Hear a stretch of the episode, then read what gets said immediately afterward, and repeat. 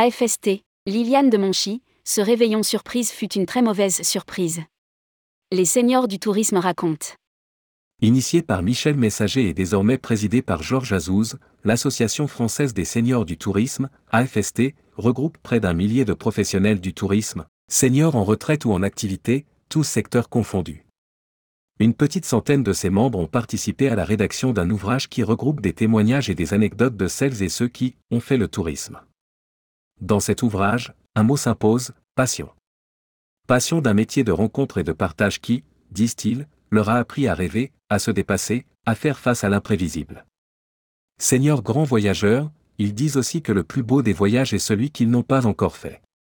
En cette fin d'année, tourmag.com vous propose une sélection de ces témoignages qui illustrent la rapide et spectaculaire évolution opérée en quatre petites décennies dans les métiers du tourisme. Aujourd'hui, le récit de Liliane de Monchy, gérante de Paris Voyage. Rédigé par Michel Sani le mardi 27 décembre 2022.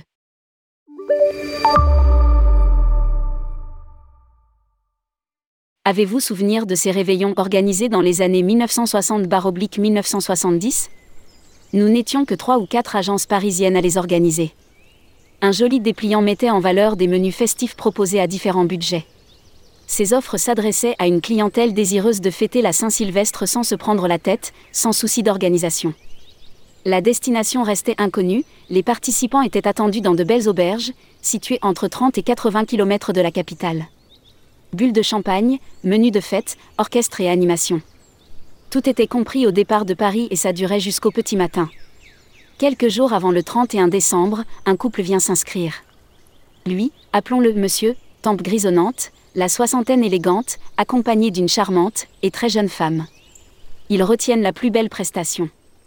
Les jours passent et monsieur vient nous voir quasiment au quotidien pour s'assurer de notre discrétion sur sa réservation, nous demandant de ne surtout laisser aucun message sur son téléphone de domicile, uniquement sur son numéro professionnel. Le jour J arrive. Il est 20h et les autocars quittent le quartier de l'Opéra. Après une heure de route, dans la nuit noire, monsieur commence à s'agiter car plus le bus se dirige vers sa destination, plus le paysage lui rappelle quelque chose. En réalité, panneaux et villages le rapprochent de son domicile. Bien entendu, aucune possibilité d'opérer un demi-tour. Monsieur se décide quand même à demander à l'accompagnateur le nom de l'endroit où a lieu le réveillon, surprise. Et quelle surprise Vous l'avez deviné, il s'agit d'une auberge située à quelques kilomètres de son domicile. Mauvaise pioche. Monsieur s'inquiète alors que sa compagne le rassure en lui disant que le restaurant est certainement privatisé par l'agence. Le car arrive à destination. Les participants descendent et sont accueillis dans la grande salle par l'aubergiste qui leur indique leurs tables respectives. Mais là, horreur. Monsieur aperçoit de l'extérieur sa femme et ses enfants. Il comprend alors que le restaurateur a également accepté, dans une salle annexe, quelques clients individuels. Dont sa famille.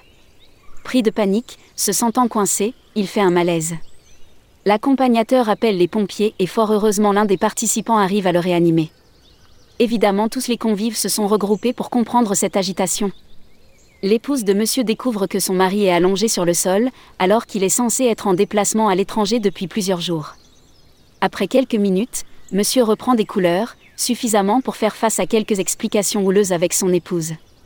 Le réveillon est fichu, monsieur, son épouse et sa famille regagnent leur pénate avant même l'apéritif.